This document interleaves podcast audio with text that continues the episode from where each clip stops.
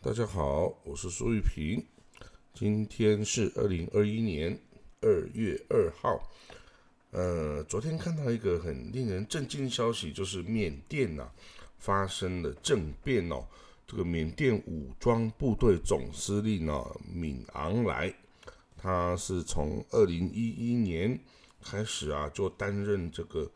这个缅甸的武装部队总司令哦。这个敏昂莱啊，他昨天发动政变哈，几个原因呢？第一个是他即将要满六十五岁，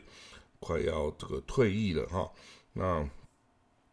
第二个呢？他因为这个二零一七年呐，他指挥缅甸军队啊。对这个罗兴亚这个少数族裔的穆斯林哦进行打压，受到这个国际谴责哈，所以呢，他这个为了避免未来的这个滋生的事变哈，他就干脆哈这个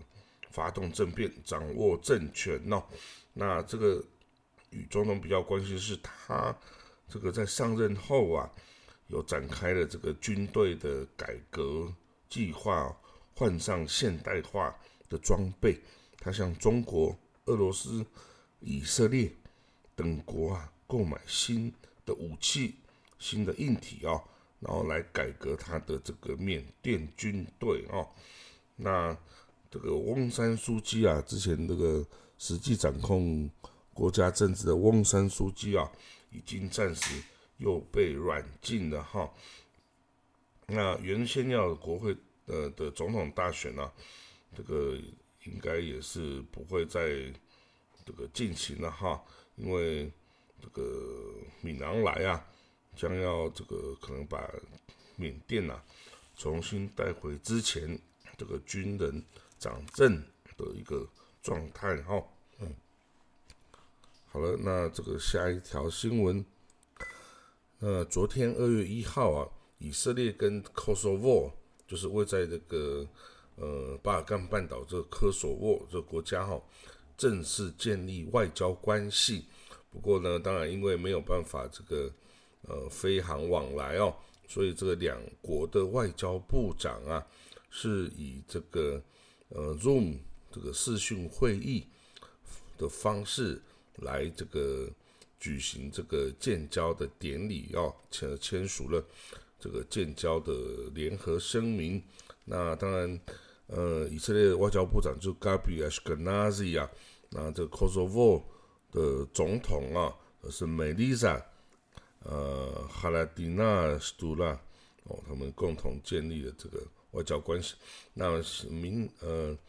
呃 Kosovo 啊，正式要求啊，在耶路撒冷。哦，设置这个科索沃的这个大使馆哈，那这个是第一个啊，要愿意在这个耶路撒冷啊建立这个大使馆的穆斯林国家哈。科索沃它是一个穆斯林国家哈，以阿尔巴尼亚裔的穆斯林为主体的人口哈。那呃，Gabriel Ganazi 以色列外长啊。表示呢，这个科索沃的大使馆呢，应该可以在这个三月底前的 Passover 假期前就开设完成哈。那 Ashkenazi 还称赞呢，这科索沃啊，他采取了这个引国际大屠杀纪念联盟啊 International Holocaust Remembrance Alliance 提出的反犹太主义的定义哈。这个当然，每个国家对于这个 Holocaust 的定义哦是稍微有不太一样的啊。好了，这是这个 Kosovo 跟以色列建交的消息。那昨天呢，发生一个以色列啊，这个已经在为所有的国民的注接种疫苗哈，它已经向所有年龄层的国民开放了。但是呢，它的疫苗接种工作啊，似乎正在放缓脚步。就是呢，这些呃有以色列有四家这个医疗保险的公司啊，他们分别就是向他们的会员呐，这个提供注射疫苗的服务。那这些因为它是以色列是属于使用辉瑞的疫苗哈，它如果从这个很呃冷冻的这个这个温度中这个提出他这个疫苗之后啊，他必须要在一定的时间内啊，很快的接种，否则他就会过期失效了哈。然后他说，这个最近已经发现有一些这个药这个疫苗提出之后啊，可是却找不到足够的这个受接种的疫苗的人呢，结果啊就被迫要丢弃一些已经。这个拿出来的这个疫苗，这个感觉非常可惜哈。那以色列最大的这个 HMO 啊，就是这个医疗保险公司叫克莱利特。那克莱利的一个人员呢，告诉电视台说，过去啊，我们是缺少疫苗，但是啊，我们现在是缺少来接种疫苗的人哈。也就是说，最近呢，接来接种第一剂疫苗的人呢。是减少，不断在减少的。那这个 HMO 啊，他们在各种管道啊，包括脸书啊等等，这个简讯啊等等，来告诉他所有的会员，请赶快认为说你自己需要疫苗的话，你就赶快过来接种，不分年纪，不分什么呃族群，赶快来接种。可是呢，很遗憾的是，他的确。看到疫苗接种率啊是急剧急剧下降的一个，因为想要接种的人大概是已经都接种了啊，其他不愿意接种的，你再怎么样他也不愿意哈。那所以 到现在已经有在以色列九百二十几万人口中呢，已经有三百一十万的人接受了第一剂，那一百八十万的人接受了第二剂。的注射啊，那当然他说呢，以色列的阿拉伯阿拉伯裔的社群跟这个极端正统派的社群的接种率啊，仍然是远低于这个其他人群哦。那当然呢，以色列卫生部也报道了一些第二季的疫苗啊有副作用的数据哦。他说最常见的副作用是全身无力哈，然后会有头痛。发烧、肌肉痛、关节痛的这个副作用哦，但是他没有说严重到危及生命哦。他说每百万人大概有四百五十八个人会出现这个这个副作用。那 到目前为止呢，以色列的人均疫苗接受接种的比例啊，遥遥领先世界哈。它大概已经有三分之一的人口啊。接种了这个疫苗哈，不过呢，到距离什么时候可以开放这个对外的航空啊，这个还需要呃继续观察，因为以色列境内还是那些没有接种疫苗的人，这个感染的比率还是非常的高哈，所以这个针对是否可以解除这个封城锁国令哦，其实以色列政府内部还是有很多。的争执的哈，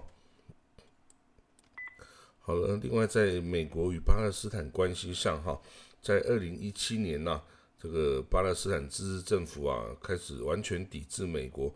与美国的接触之后啊，到昨天呢，第一次有以色列呃不巴勒斯坦高级的官员呢，这个以色列呃不是巴勒斯坦的民政委员会主席 Hussein al Sheikh。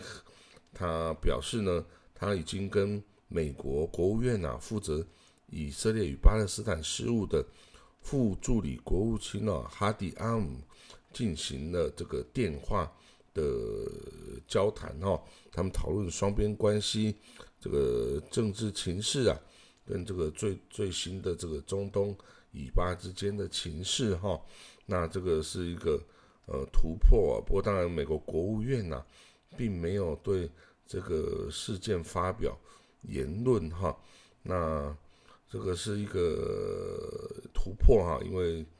巴勒斯坦从二零一七年到目前呢，现在已经有三年的时间是完全拒绝与美国政府有任何的这个接触，因为这个特川普啊，他关闭了哦，在呃巴勒斯坦在美国的外交机构，他完全的削减了。对巴勒斯坦的经济援助啊，也这个与以色列提出一项巴勒斯坦人完全无法接受的和平计划哦，所以呢，这个一直到这个川普啊下台，拜登上任之后呢，这个两边也相信啊，这个改善关系是即将要来到的一个哦事实哈。呃，最后一个消息哈是这个从去年呢，二零二零年八月啊，这个各方签署这个亚伯拉罕协定哦，就是呃阿拉伯多个国家要改善与以色列的关系哦，关系正常化。那这个以色列的总理啊，纳坦尼亚胡啊，本杰明纳坦尼亚胡已经计划下个礼拜啊，首次访问阿联大公国哦 UAE 哦，他即将与那个阿布达比。哦，在阿布达比这个首都啊，与阿布达比邦的这个王储穆罕默德·本·赛叶·安·纳海扬这个王储啊会晤哈。那预计呢，伊朗的议题啊，伊朗核武这个议题啊，是最重要的这个讨论的行程哦。那美国总统拜登 （Joe Biden） 啊，是希望美国重新加入这个。哦，二零一五年的伊朗核协议哦，那使这个德黑兰呢可以重新回到这个受拘束的一个正轨啊。那以色列啊跟阿联大公国啊都把这个伊朗啊视为是